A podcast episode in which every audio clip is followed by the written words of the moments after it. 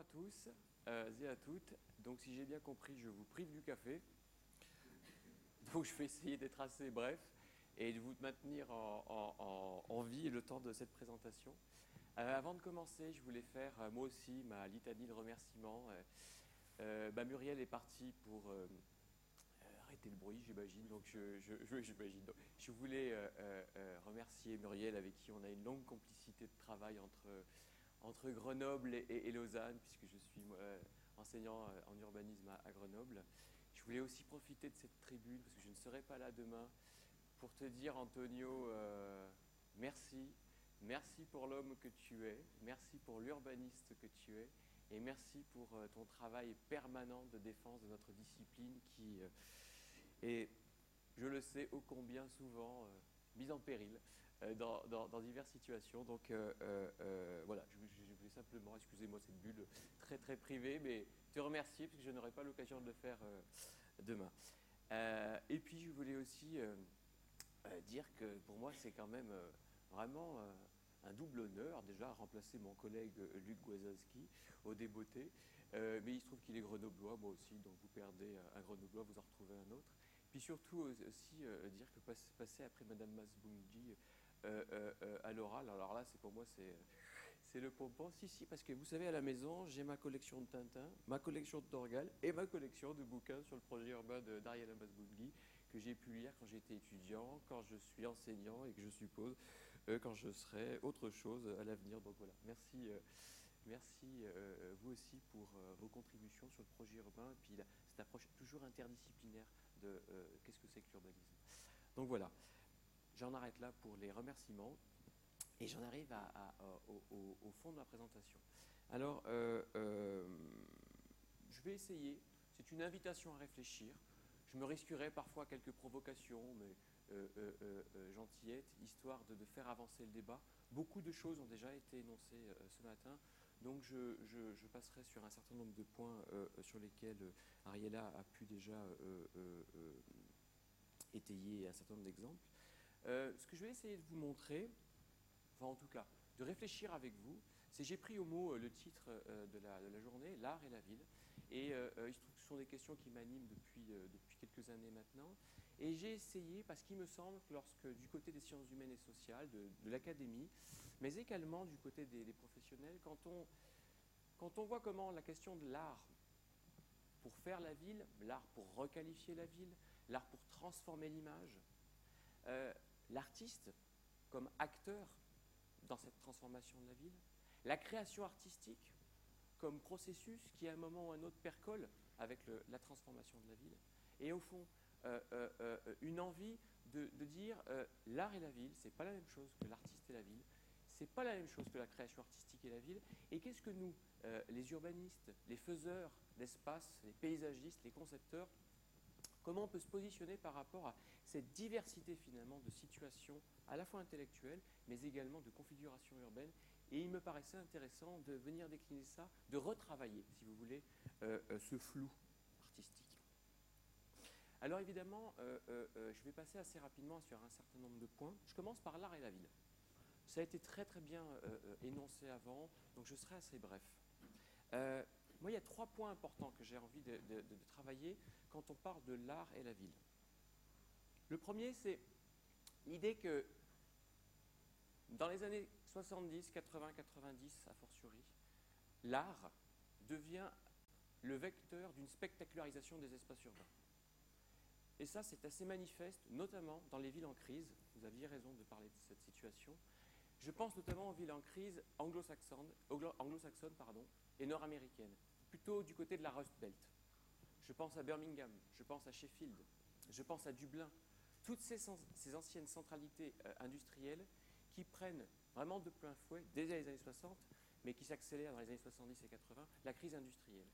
Ce ne sont pas des espaces d'art, ce ne sont pas des espaces qui jouissent d'institutions importantes, ce ne sont pas non plus des espaces qui ont une tradition d'innovation artistique importante, et pourtant ce sont des territoires qui, pour se réinventer, vont solliciter l'art pour pouvoir transformer leur image mais au risque de le spectaculariser. Euh, l'effet Bilbao, vous le connaissez tous, cette ancienne ville portuaire sur le bord du Nervion, légèrement en retrait par rapport à la côte basque, qui connaît une crise industrielle importante et qui, on l'oublie toujours, le musée Guggenheim à Bilbao, ou plutôt la fondation Guggenheim dans les locaux euh, du, spectaculaire euh, édifice de Franck Gehry. Ce n'est qu'un petit bout d'un vaste projet urbain qui est avant tout un projet d'infrastructure et surtout un projet d'assainissement du port. On l'oublie. L'image que vous avez sous les yeux là, vous, reconnaissez évidemment le béton Lafarge, mais surtout le voile de Ricciotti sur le Mucem. Qui est allé au Mucem voir les collections permanentes? Bah, Vous êtes nombreux ici. Parce que quand je pose la question, souvent tout le monde a vu l'édifice, a pris le pont qui le, liait au, Fort Saint-Jean, mais peu de gens connaissent l'intégralité de la, collection permanente. Au mieux, on fait l'événement temporaire, l'exposition temporaire. Ce que je veux dire par là, c'est qu'on oublie que derrière le Mucem, il y a une esplanade. C'est quand vous êtes dans le centre-ville de, Marseille, je vous le rappelle, c'est le seul moment où vous voyez la mer au niveau du sol. Vous voyez le port, bien sûr, mais il est bouché le port. C'est la reconquête de l'interface ville-port. C'est un travail de design des espaces publics, ça manque un peu d'arbres, et c'est surtout un travail de reconquête de l'articulation centre-nord à Marseille. On l'oublie derrière le geste architectural, qui est une œuvre d'art à, n'en point douter, mais qui est un spectacle, au risque de la spectacularisation des espaces, si vous voulez.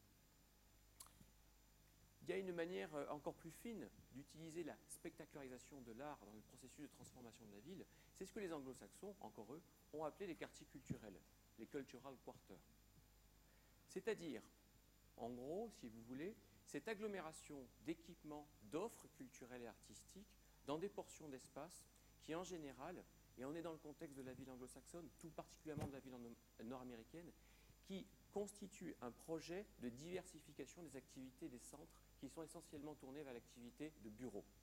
C'est briser cette logique du 9-5 dans tous ces CBD, Central Business District, où on se dit il y a un manque à gagner pour transformer des espaces en friches et utiliser, capter une partie de l'argent des travailleurs qui, après 5 heures, rentrent dans les suburbs.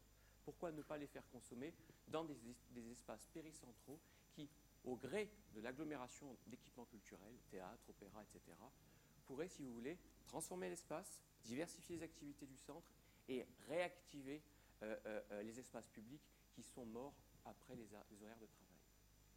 Ces quartiers culturels, on les voit se déployer dans les années 80, 90, jusque dans les années 2000. par exemple, je vous ai montré les documents du quartier des spectacles à Montréal.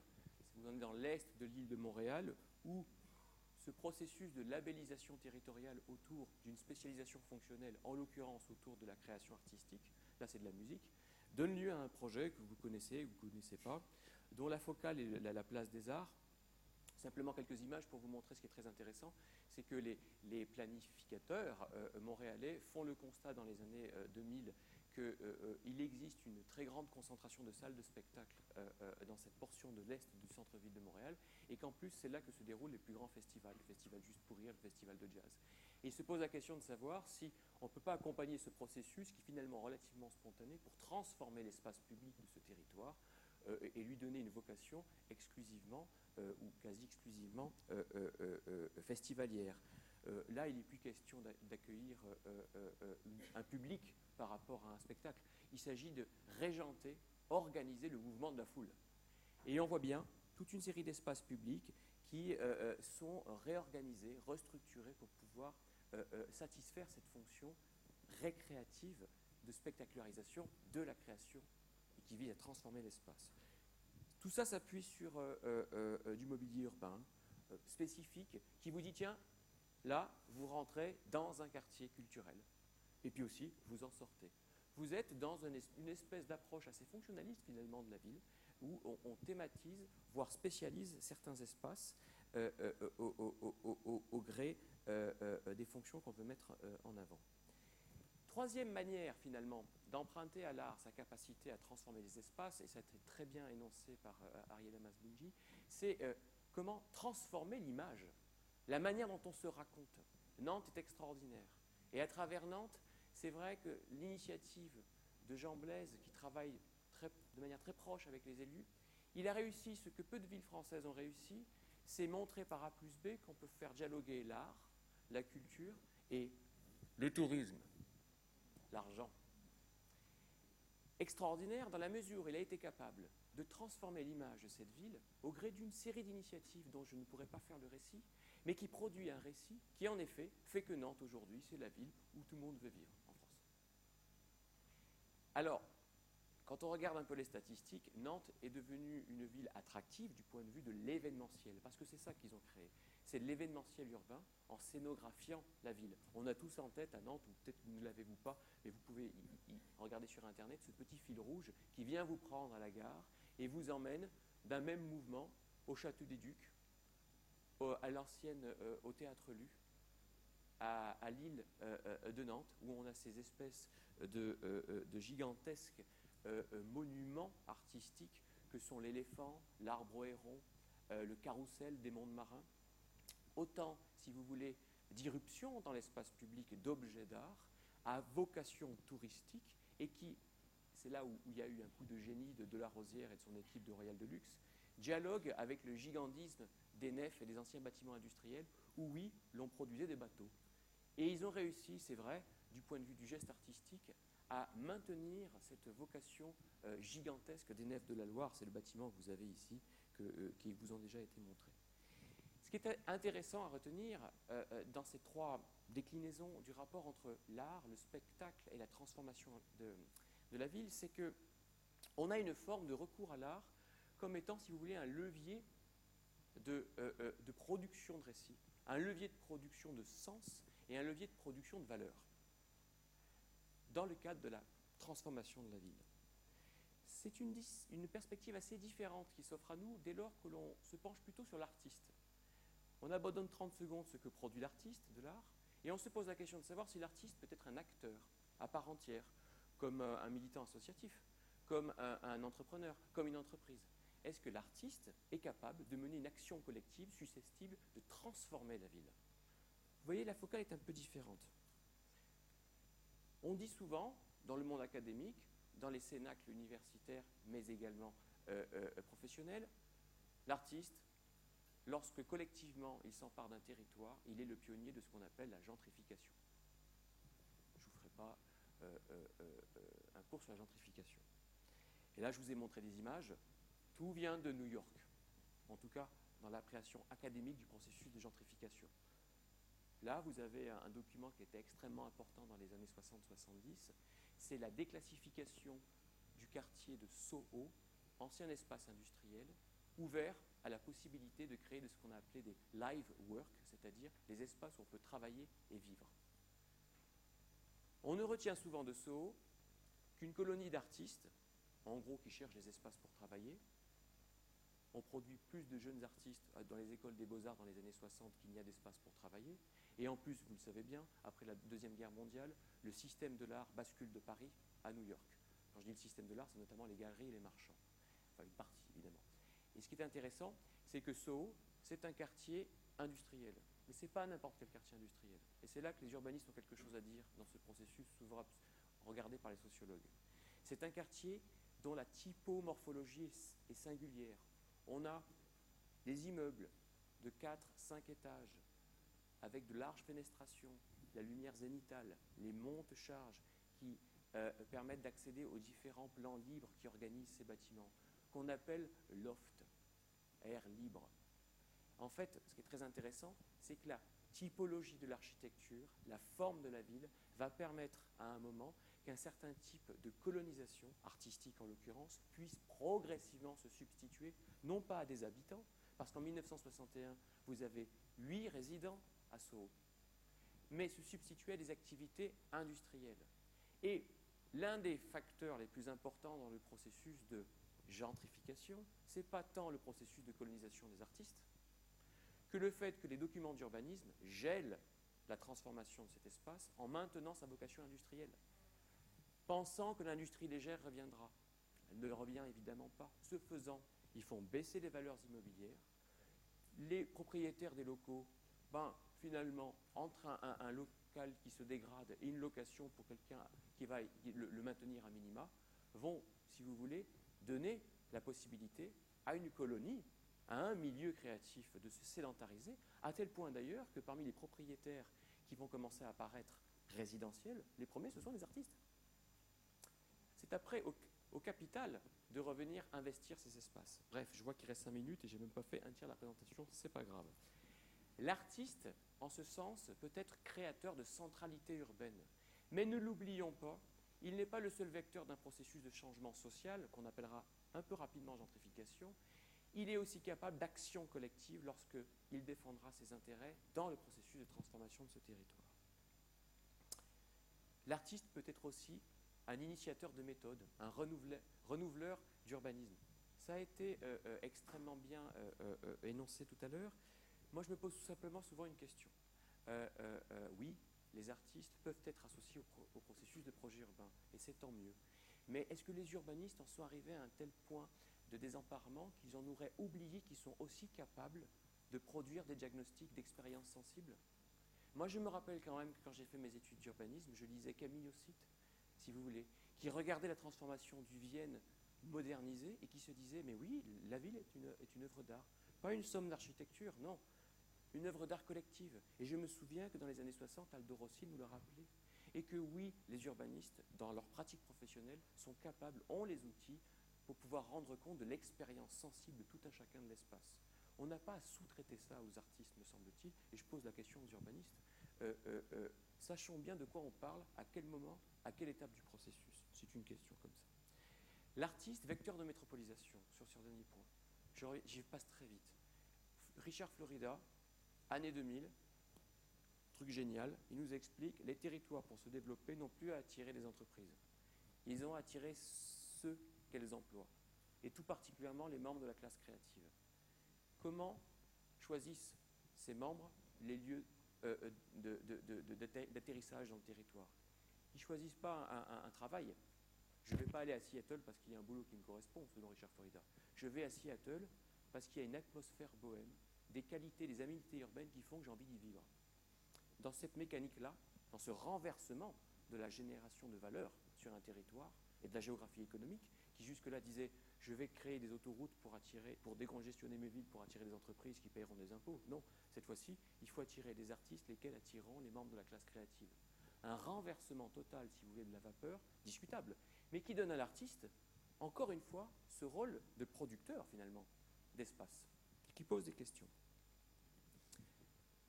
Troisième acception, je vais très vite et je m'en excuse, l'idée que la création artistique en tant que processus puisse être valorisée dans le renouvellement des économies métropolitaines.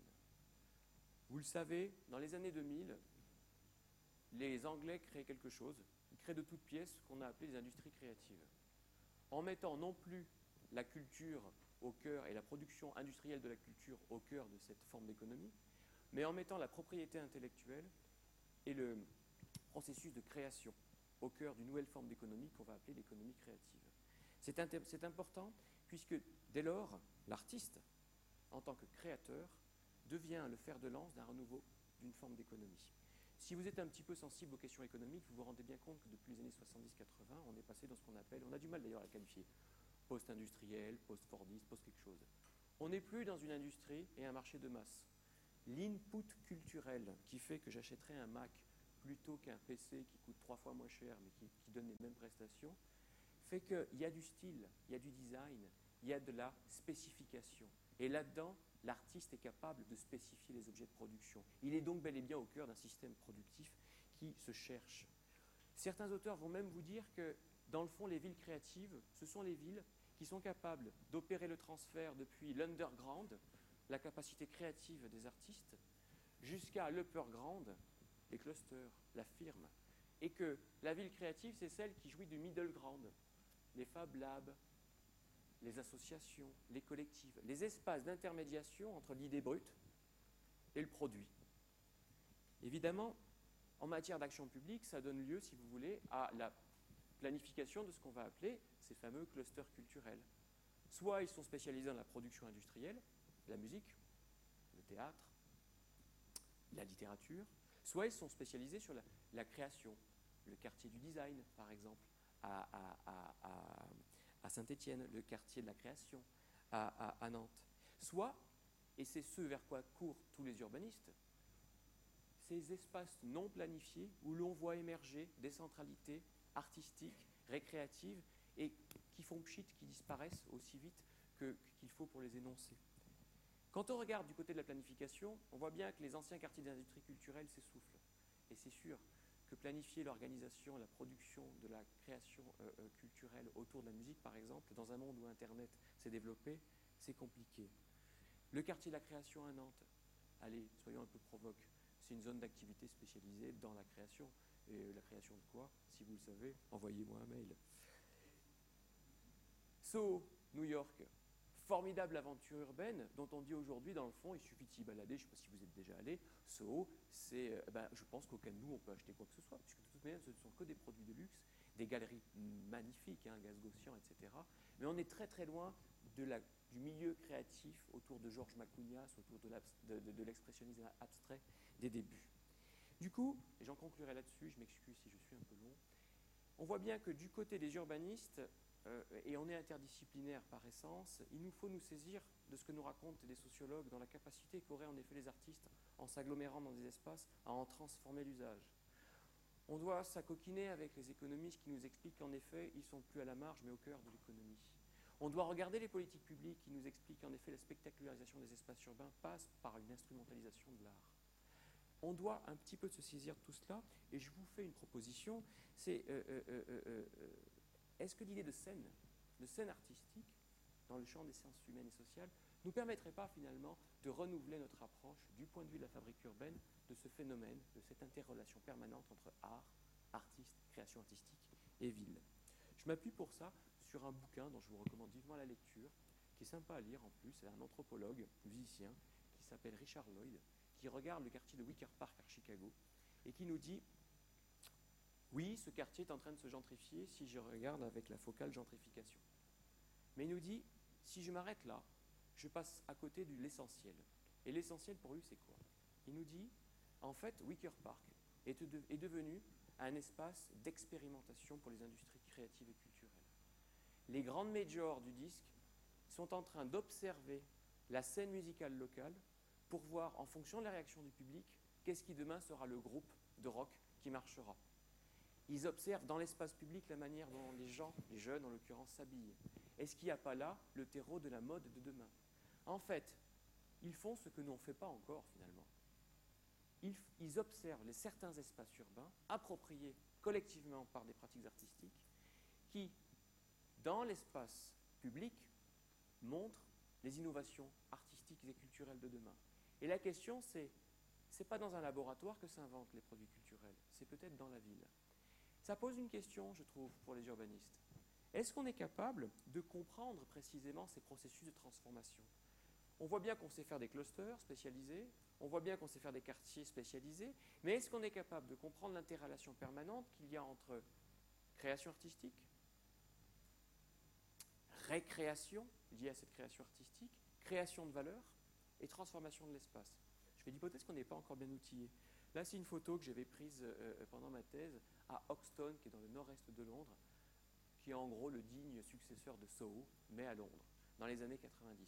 C'est un lieu où pendant une dizaine d'années s'est concentré un groupe d'artistes mieux connus sous la houlette des Young British Artists, et vous connaissez certainement Damien Hirst, qui a eu la bonne idée, il y a une vingtaine d'années, de découper euh, des, des, animaux, notamment des requins, et les mettre dans du formol. Une sorte d'art spectacle il se trouve qu'il n'est simplement que la tête de proue d'un mouvement artistique qui s'est sédentarisé dans cet espace, juste cinq minutes de la City. Et là, on est dans les années 2007, au moment précisément, la scène artistique a disparu, les galeries d'art, un certain type de commerce, un peu bio, un peu bio-bio-grain-grain, comme on dit, euh, euh, euh, l'espace d'encanaillement, si vous voulez, des traders, c'est sédentarisé dans cet espace, substituant aux artistes. Et là, scène extraordinaire, Lancement d'une exposition, vous avez peut-être connu, c'est au moment où il avait fait, ça avait fait un peu de, bruit, euh, euh, For the Love of God, où Damien Hirst expose un crâne d'un homme du XVIIe siècle serti de diamants, dans une galerie d'art qui euh, donne sur un, square qui ressemblait à ça, une vingtaine d'années avant. Une galerie d'art prestigieuse, c'est le White Cube. Et ce qui se passe, c'est que la bière est gratuite. Et ce qui se passe, c'est que l'espace public est en train de devenir l'espace du public. L'initiateur, c'est une, exposition d'art. Et là, ça me pose question. Ce quartier, c'est aussi un espace de monstration à ciel ouvert de Banksy. Tout le monde connaît Banksy. Au début des années, euh, fin des années 90, pas grand monde connaît Banksy. Il vient tout juste frémoulu de Bristol et fait de ce quartier un de ses espaces d'exposition. Vandale, mais exposition quand même. J'ai des, euh, des, anecdotes à vous raconter, mais je le ferai euh, autour du café. Du coup, je m'arrête là. C'est une proposition, ça n'a rien de stabilisé. On voit bien qu'on ne peut pas penser la création sans la récréation. Je crois que Jean Blaise nous l'a bien expliqué, ça, à Nantes. On voit bien qu'on ne peut pas penser simplement le processus de transformation de la ville par le seul biais de la gentrification. Ça ne marche pas, me semble-t-il. Pourquoi pas imaginer que certains espaces peuvent être momentanément des scènes? Une scène, c'est tout à la fois un milieu, c'est-à-dire qu'il ne s'agit pas simplement que les artistes se regroupent dans un espace. Il faut que ces artistes, à un moment, interagissent avec leur environnement en organisant des événements, en court-circuitant les galeries, en participant à la vie publique, comme on a pu le voir à Soho. Ce faisant, il génère un paysage, c'est-à-dire une représentation nouvelle de l'espace. Je vous le rappelle, un paysage est un agencement de l'espace dont on fait une représentation. Un artiste fera une représentation du paysage. C'est ce qu'on faisait au XIVe siècle. Aujourd'hui, tout le monde fait une représentation, puisqu'on a tous des téléphones. C'est une manière d'habiter la, ville et une manière de la représenter. C'est le changement d'image. Il génère aussi une atmosphère, c'est-à-dire qu'en gros, l'invisible artistique devient visible et se cristallise dans des événements, dans des concerts. Et c'est la sédimentation de ces cristallisations qui génère une atmosphère remarquable, en ce sens qu'elle n'est pas ordinaire. Et de fait, l'espace du public colonise l'espace public au risque de le privatiser. Ce qui peut d'ailleurs poser un certain nombre de questions. Je m'arrête là-dessus. C'est une invitation à réfléchir sur les liens entre art, artiste, création artistique et ville. Et vous voyez qu'on a encore beaucoup à faire. Excusez-moi encore pour le temps. Merci beaucoup.